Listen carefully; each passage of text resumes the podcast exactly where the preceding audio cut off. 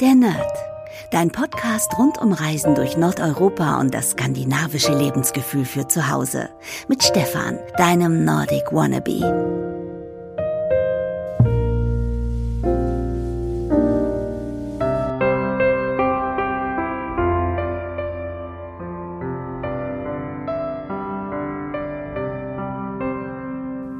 Ach, klingt das nicht schön.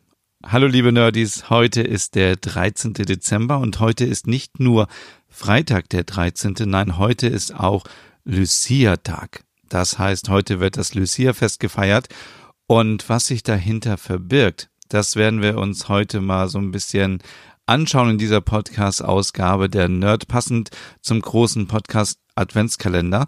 Und ja, warum feiern eigentlich so viele in Schweden und aber auch in Norwegen und in Dänemark und in Finnland, aber auch in Deutschland die heilige Lucia? Was steckt dahinter? Was für ein Brauch ist das?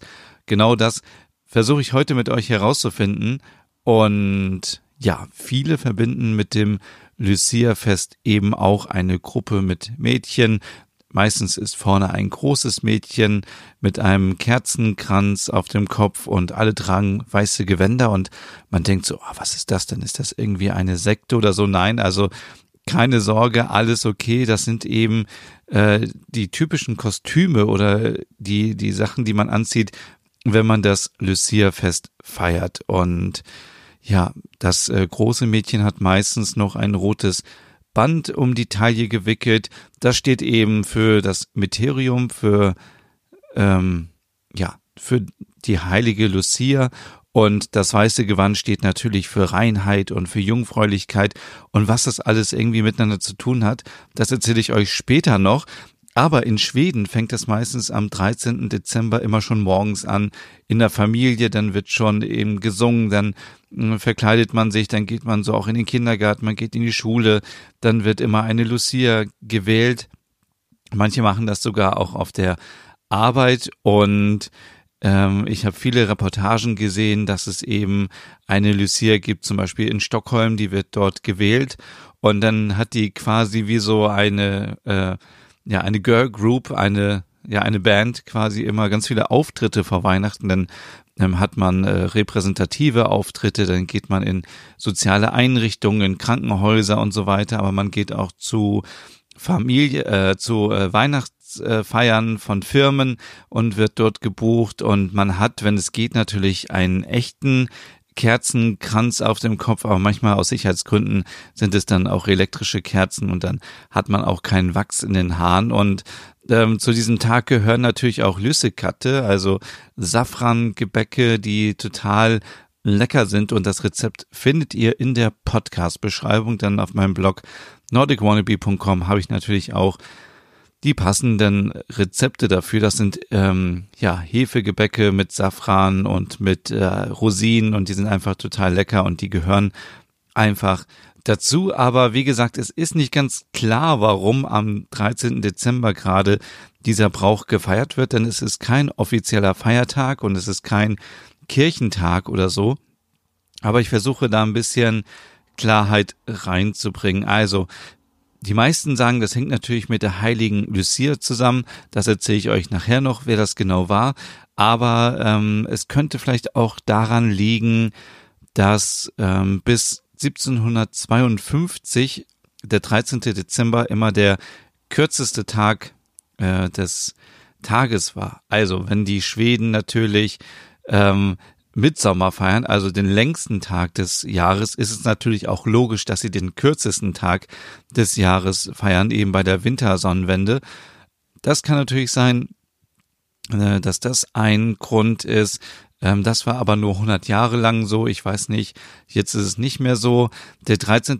Dezember war meistens aber auch ein Tag ähm, in der Vergangenheit, wo alle Leute, die in der Landwirtschaft gearbeitet haben, eben an diesem Tag aufgehört haben und sich dann eher so dem Weihnachtsfest gewidmet haben und sich auf Weihnachten gefreut haben. Ja, das kann auch ein Grund dafür sein. Also ich glaube, es ist am Ende vielleicht so ein Mix aus mehreren Sachen. Und dass man diese weißen äh, Gewänder trägt, das äh, gibt es seit 1760 und äh, das Freilichtmuseum in Skansen, davon habe ich euch ja schon öfters erzählt im Podcast. Ähm, das Museum hat Ende des 19. Jahrhunderts diese Tradition, die vorher nur in Westschweden immer, ähm, ja, die es dort gab, ähm, übernommen, weil man sagen wollte, man möchte das für die, für die, für die Zukunft eben äh, bei, also behalten. Und äh, danach irgendwie war ganz Schweden im Lucia-Fieber und hat das gefeiert. Und als er 1927 auch noch eine Stockholmer Tageszeitung eine Lucia gewählt hat, wurde das Ganze natürlich noch befeuert und seitdem wird es überall gefeiert. Und ich habe es in Schweden selber noch nicht mitbekommen, aber bei Ikea, wenn da das große Weihnachtsbuffet ist, dann kommen da ja auch manchmal ähm, ja kleine Chöre und singen das Lied und es ist einfach total ähm, rührend, wenn man das hört und äh, gerade so im Winter, wenn es kalt ist und dunkel ist und dann kommen die Kinder mit den Kerzen rein, dann ist das doch schon ganz schön ähm, idyllisch.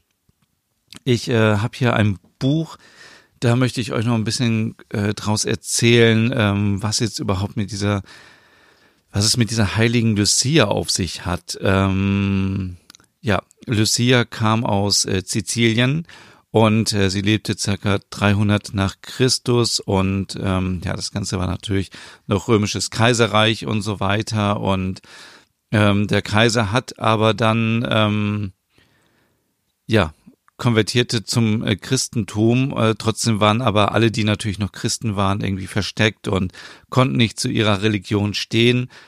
Und ähm, dann war es so, dass die Mutter von Lucia auf einmal schwer krank wurde und keiner konnte ihr so richtig helfen. Und dann vielen geht es ja so, wenn, wenn man eben keine Hoffnung mehr hat und wenn man denkt, es geht nicht weiter, dann äh, spricht man zu Gott und, und sucht sich dort Hilfe und so auch die kleine Lucia.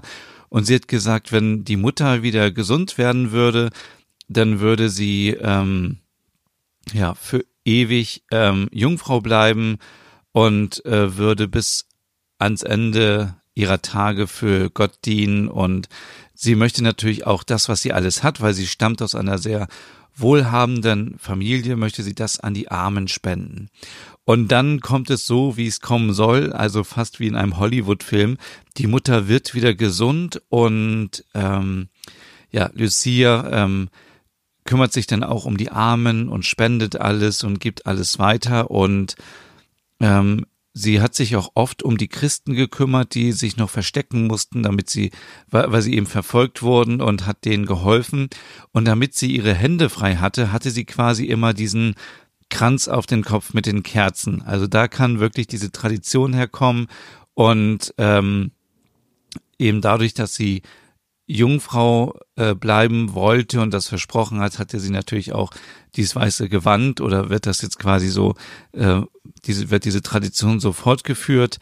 Ähm, ja, und dann klingt es aber leider auch so ähm, wieder wie im Hollywood-Film, dass ähm, Lucia war verlobt und der Verlobte wollte das natürlich nicht, dass ähm, Lucia äh, Jungfrau bleibt und äh, dass jetzt da keine Liebe und keine Hochzeit und so weiter stattfinden kann und sie sich ja quasi Gott versprochen hat.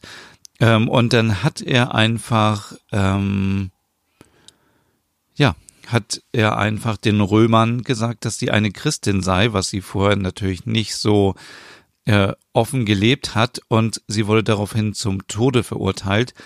Und ähm, ja, sie kam auf den äh, auf den äh, ja auf den Scheiterhaufen und wurde verbrannt, aber ähm, die Flammen äh, konnten ihr nichts anhaben. Also sie überlebte das Ganze und sie ist erst gestorben, als man ihr ein ähm, Schwert durch den Hals stieß, was natürlich ziemlich brutal ist. Und ja, äh, das ist eben so, sie hat sich eben geopfert dadurch. Und das ist so ein bisschen der Brauch, der noch gefeiert wird. Und ja, ähm, was jetzt genau stimmt oder nicht, kann ich natürlich nicht sagen, weil ich kein Historiker bin, aber es äh, liegt ja doch sehr nahe, dass man diesen Brauch nutzt, um der heiligen Lucia ähm, zu gedenken. Man nimmt diesen Brauch seit den äh, seit der Vergangenheit mit den weißen Gewändern und so und es passt einfach alles zusammen und es ist einfach so schön. Also wenn ihr die Möglichkeit habt, dann googelt mal im Internet